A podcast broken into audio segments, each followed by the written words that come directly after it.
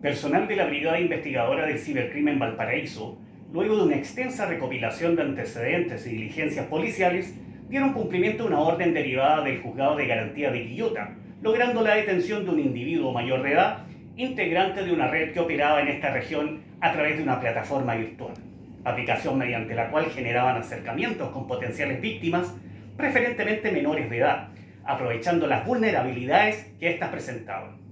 Una vez efectuado el contacto, sostenían relaciones sexuales, ofreciéndoles a cambio alcohol o dinero, situación que les permitía poder concretar nuevos encuentros a futuro.